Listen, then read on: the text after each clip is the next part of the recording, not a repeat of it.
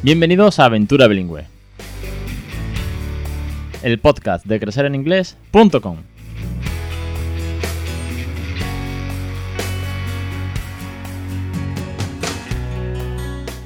Capítulo 154 del 30 de mayo de 2019. Muy buenas, bienvenido, bienvenida. Yo soy Alex Perdel y esto es Aventura Bilingüe, el podcast pues sobre bilingüismo en todas sus facetas, principalmente del bilingüismo en casa, con los consejos, rutinas, tips y experiencia de mi aventura bilingüe en casa con el peque desde hace tres años y medio, sin ser yo nativo, sin ser el inglés lengua materna para ninguno de la casa, salvo para él ahora, que con tres años y medio lo entiende absolutamente todo en inglés y para él es muy normal escuchar inglés en la tele, en los cuentos, las canciones, conmigo, con alguna familia nativa que hemos quedado, o otras familias no nativas creando bilingüe.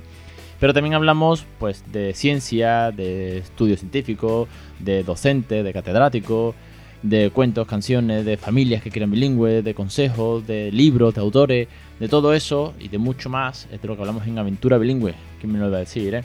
¿Y quién os lo iba a decir a vosotros que ibais a estar enganchados a este podcast, como algunos me decís, que es como vuestra dosis semanal de bilingüismo eh, en el oído, lo bonito del podcast que te acompaña a cualquier lado, en cualquier tarea que estés haciendo o descansando también. Yo soy mucho de escuchar podcast algunas veces en la cama para desconectar del día, escuchar un podcast de, meditación, de estas cosas.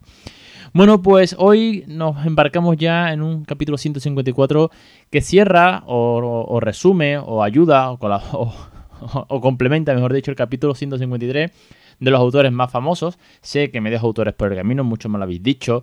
Pues, por ejemplo, aquí eh, tenemos el cuento de Mr. Noisy, Mr. Little, Miss Little Princess, bueno, pues que es otro de, otra de las colecciones eh, muy famosas que hay de literatura. Y si solamente hablamos de los autores británicos, si nos metemos ya en eh, autores americanos de literatura y cuentos infantiles en inglés, pues hay muchísimos más. Pero bueno, vamos a hablar también hoy de cuentos, dando nombres de cuentos para, para edades. Vamos a, desglosarlo por edades. De todas maneras, y lo recuerdo una vez más, tenéis mucho material hablando sobre cuentos en Crecer en Inglés y en los podcasts y en los cursos. El capítulo 036, 036, hace cuánto, tres años, ya hablaba de cuentos. hay un curso sobre cuentos y canciones que más que dar nombres, analizamos los tipos de cuentos. Algunos de ellos, pues, van a salir ahora, pues son los cuentos Tipo de cuento me refiero a si el cuento es de plástico, si es de tela, si es de cartón, si es de papel. ¿Por qué? Porque depende de la edad, y aunque hoy voy a dar solamente títulos, depende de la edad, tenemos que utilizar un material o un recurso diferente. Si es muy bebé, pues de tela y con una palabra en cada página. Si queremos meter eh, la rutina de la lectura en cualquier lado, pues de plástico para el momento baño, mientras están sentaditos y todavía son muy peques y están sentados en esta como especie de trona dentro de, la bañerita y juegan con los patitos, le podemos leer o ellos pueden, vamos a decirlo así, pueden a su manera eh, palpar el libro y que se acostumbren a, bueno, a que la lectura está presente en cualquier momento, cualquier rutina, cualquier momento de lectura es bueno. Aunque sí que es verdad que el momento antes de dormir los relaja, en fin, todo este tipo de cosas que hemos visto una y mil veces. También hemos hablado de audiolibros. En fin, es un recurso muy interesante. Tampoco me quiero extender demasiado y hablar solamente de libros. Hay muchas cosas más que ver. Eh, y bueno, de todo eso vamos a hablar hoy. Sin antes, que se no se me olvide, el tema de los cursos, que ya sabéis que tenéis en crecereningles.com barra curso. Video lecciones con el ejemplo de mi hijo, conmigo explicando con listado de vocabulario, con rutinas para aprender a criar bilingüe. Cada semana un curso nuevo, todos los lunes a las 8 y 20 de la tarde será una nueva lección. Y llevamos ya 11 cursos. Estamos casi terminando el curso número 11. Estamos hablando de más de 100 lecciones en vídeo. Y ahora además vamos a meter una novedad nueva y es eh, una docente que nos va a ayudar, una profesora de pronunciación que es bilingüe, con lo cual eh, de forma nativa pues sabe pronunciar perfectamente. Y la semana que viene la vamos a tener en una entrevista aquí en el podcast presentando sus cursos. Y es que tenemos a una profe en carcelinglés.com es una gozada, muchos de vosotros la vais a conocer, ya veréis que sí. Bueno, me meto con el tema de, de los libros, que no se me olvide, y es que vamos a hablar por, por edades, por así decirlo. Por un lado, los primeros que vamos a hablar, o por dar un rango de edad, vamos a poner de 0 a, yo diría, a 2 años. Sí, bajo mi experiencia, ¿eh? ojo, después cada libro puede estar catalogado de una manera o de otra. Pero yo voy a poner de 0 a, 2. De 0, bueno, ya sabéis que los primeros meses pues están en la, en la cunita, en el carrito, tal, y tenemos que hablar en inglés porque su oído lo va a, así requerir para coger los fonemas desde antes de los 11 meses, que es cuando cogen todos los fonemas del mundo, vídeo por haber, que su cerebro está con la mayor plasticidad que nunca va a tener, si todo después va a ir degenerando en que nos va a costar mucho más aprender idioma. Pero bueno, para que sí vayan lo que es palpando los libros, tocando, como os decía, que sean materiales pues de tapadura, que no sean hojas, porque los bebés mm, les cuesta mucho pasar las hojas, lo único que pueden hacer es romperla. Pues lo mejor que podemos hacer es coger y utilizar este tipo de cuentos también muy sencillitos, también cuentos con poco texto, con ilustraciones muy dulces, con tonos pastel, de 0 a 2. A partir de 3 yo metería cuentos un poquito más complejos y luego os nombro algunos, ¿vale? En un primer, una, primera categoría, un cuento muy fácil es That's Not My Dragon. Y es That's Not My Kitten, That Is Not My Monkey, That's Not My Parrot, That Is Not My Puppy o My Dinosaur. Son juegos, eh, libros, perdón, iba juegos, son juegos para desarrollar mejor pues, el lenguaje, las habilidades sensoriales con texturas. Por eso os digo que son muy importantes en los bebés los libros con material que puedan palpar, con pop-up, de esto que levantas la solapa y se sorprende, o que cuando pasas la página se levanta el castillo mm, eh, de turno. Así pues son pues, ilustraciones y materiales ideados o pensados específicamente para captar la atención de los bebés y de los niños más pequeños. Es una colección pues, de touch para tocar, ¿de acuerdo? Otra colección muy buena, o otro cuento muy famoso, un par de ellos que os dejo también, es eh, Giraffe Can't Dance, ¿ok? Y Dear Zoo. De hecho, yo recuerdo eh, ir a un cuentacuentos en el que significaban eh, Giraffe Can't Dance. Bueno, al jugar con, el baile, al jugar con la danza, creo que papá y mamá podemos hacer mucho el payaso. Creo que es fundamental perder la vergüenza y además perder la vergüenza en inglés es algo que nos va a ayudar mucho a soltarnos con el idioma y delante de nuestros hijos no podemos tener vergüenza porque no son examinadores de Oxford, como siempre digo, ellos no nos van a poner en tela de juicio y si nos divertimos, hacemos el payaso, bailamos, significando por ejemplo este tipo de cuento y al mismo tiempo, pues eso, estamos bailando mientras leemos el cuento. Creo que es una forma muy divertida, muy graciosa y con una moraleja que tal vez es un poco más avanzada, pero al fin y al cabo para, para peques es algo muy divertido. Y este me gustó mucho cuando lo vi eh, en un cuentacuentos con, con Raúl. Y luego Diarsu, por ejemplo, eh, viene muy bien para el tema de descubrir animales, es decir, como un primer acercamiento al mundo de los animales en un zoológico.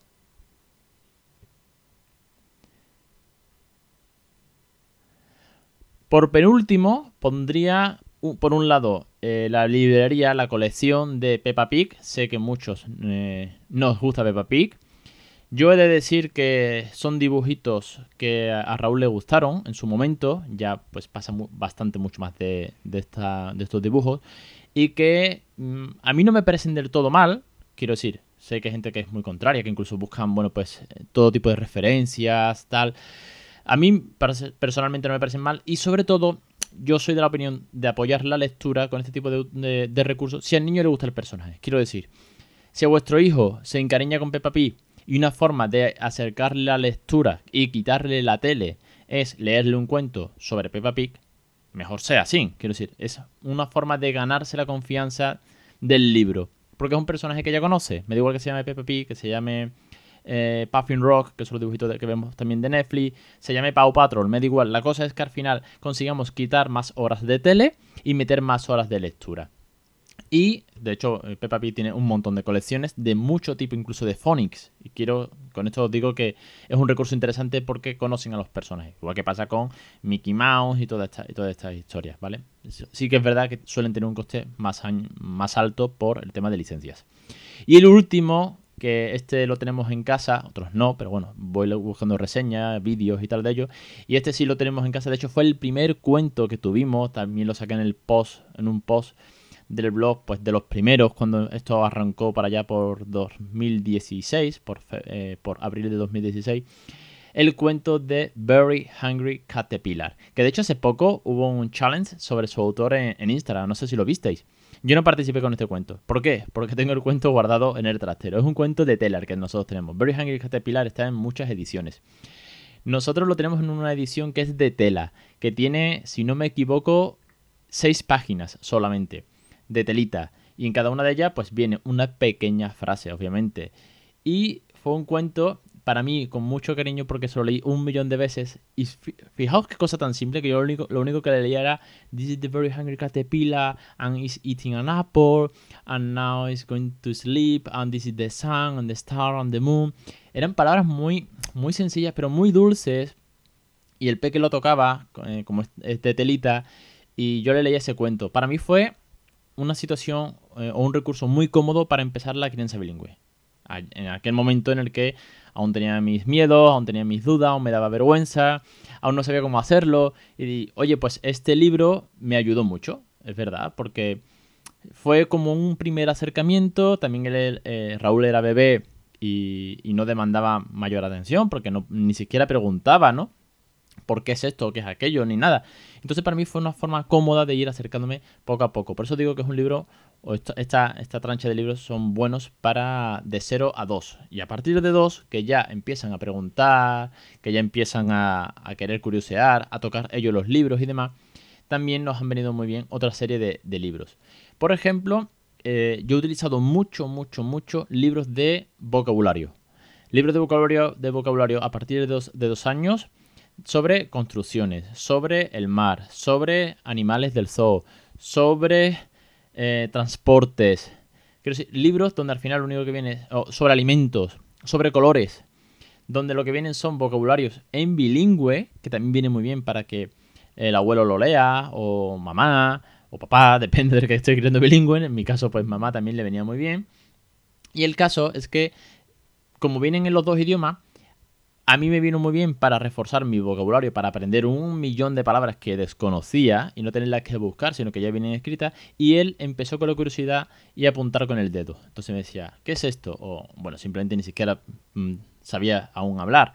Pero a mí me vino muy bien. Y esos libros de vocabulario, ya os digo, el de transporte, el de colores, el de animales, el de los números, os lo dejo enlazados de todas maneras en el post como siempre, nos han venido muy bien de 2 a 3 años. Para mí fue un salto brutal en el vocabulario de Raúl, pero enorme, porque él aprendió muchísimas palabras, pero es que el que más aprendió, creo yo, fui yo. Porque no sabía decir eh, hormigonera, semen miser, o porque eh, había alimentos como, por ejemplo, bueno, pues un montón de nombres de vegetales, como ovary, o no sé, eh, yellow pepper, ah, no sé, había tantos vegetales, tantas frutas, tantas comidas. Eh, que no sabía y que ahora me vienen bien para cuando ponemos la mesa o cuando estamos cocinando. Quiero decir, son recursos que son casi como de consultas, pero con los que hemos jugado, que al final es lo importante, no es tener un libro ahí de vocabulario y ya está, sino es jugar. Y ahora yo le decía, where is, que esto es uno de los juegos que vemos en el curso, where is, mm, for example, I don't know, where is the carrot?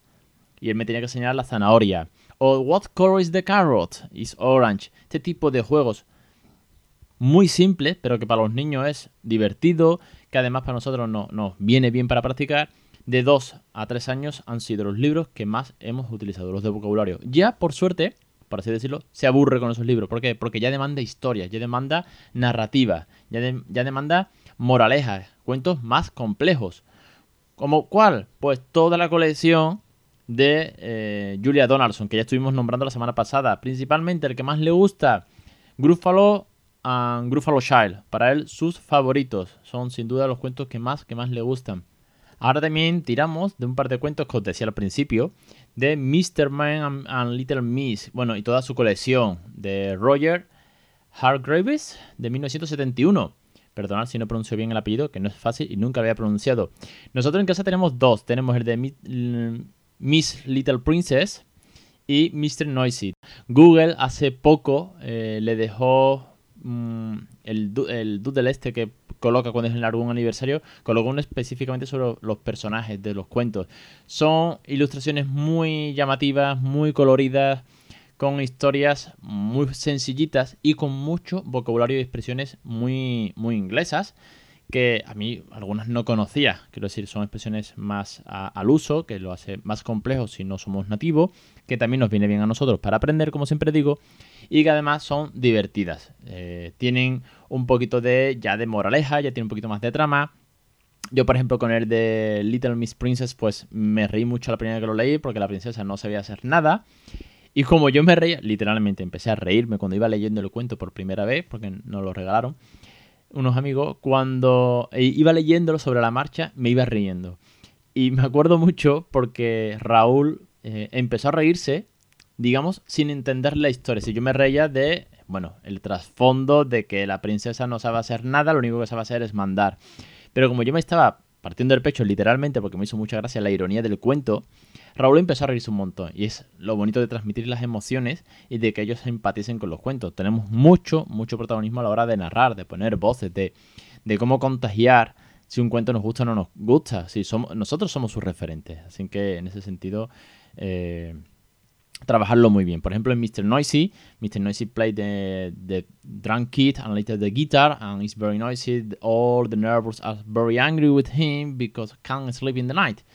Bueno, pues gracias a Mr. Noisy y que hace mucho ruido y los vecinos se enfadan, yo consigo que cuando Raúl toca el tambor en casa eh, o el piano, le digo, slow, slow, because the neighbors are going to be angry like in the book. Do you remember the book of Mr. Noisy? Quiero decir, utilizar los cuentos también como recurso educativo con referencia de que asocien ese tipo de acciones, ¿vale? Al final me voy por la tangente, lo sé, pero es que este tipo de moralejas creo que son muy importantes. Eh, los libros no solamente sirven para el vocabulario, no solamente sirven para la pronunciación o para perder la vergüenza y para aprender expresiones y que los dibujitos sean entretenidos, sino también creo que tienen mucho trabajo o, nosotros le podemos sacar mucho partido a este tipo de situaciones. Cada libro que nos eh, apoye una rutina, una tarea, un chores, al fin y al cabo, que es lo que estamos trabajando ahora, por ejemplo, en los cursos, de agradecer, de saludar, de demostrarle cariño, pues por ejemplo, Puffin Rock, eh, Una, Babas, eh, que son hermanos y cómo eh, se cuidan, cómo quieren a sus padres, pues eh, son unos dibujitos que en Netflix ya hice un post en su día. Hablaban mucho del ámbito familiar. Bueno, pues a mí me viene muy bien para reforzar esa relación papá, mamá e hijo. Uh, we are a team. Siempre estamos hablando de que en casa somos un equipo y chocamos la mano cuando hacemos alguna actividad. Bueno, pues algunos, algunos libros más. Eh, es que no me quiero extender demasiado porque se me van ya de los casi a los 20 minutos de podcast y simplemente he dado, ¿cuántos? ¿5 o 6 títulos? Madre mía, es que hay para tanto para hablar. Eh, voy a dejar algunos títulos más por edades, además de las colecciones que ya hablamos la semana pasada, según los autores más famosos. Que claro, con el podcast de la semana pasada ya casi que me comí este por edades. Lo que pasa es que, como no quería hacer un podcast de 40 minutos, lo que he hecho es dividirlo en dos. Por un lado, autores, que ya os digo muchos de los nombres, o ya muchas de sus colecciones, que son eh, geniales, y además muy grandes, como Julia Donaldson, que ya os hablaba, o por ejemplo Rowling, ¿no? que vamos a hablar de Rowling y de Harry Potter. Y ahora, pues, algunos, algunos por edades. Es que a mí me gusta mucho insistir que cada edad tiene un tipo de libro. Para mí lo principal son primero de táctiles, sensoriales, luego de vocabulario y luego ya con moraleja y con cierta, bueno, pues trayectoria, una algo que cuente los personajes con, al fin y al cabo, una trama más complicada. Por supuesto, ni que decir tiene que a partir de tres años cuentos clásicos. Caperucita, eh, Los Tres Enanitos, todo este tipo de cuentos clásicos son geniales. Si no recuerdo mal, Mariña de Spanglish Peque tiene un post por ahí colgado, échale un vistazo, muy bueno sobre cuentos clásicos. Me acuerdo ahora porque recuerdo los stories que hizo con vocabulario y demás. Y poco más que, deciros, os voy a, lo que sí os voy a dejar, que al fin y al cabo lo más interesante es el listado abajo. Sé que hablo muy rápido, pero es que no me quiero extender demasiado, no me gusta pasarme de los 20 minutos. Y hasta aquí voy a hacer el podcast de hoy, que es que si no me alargo.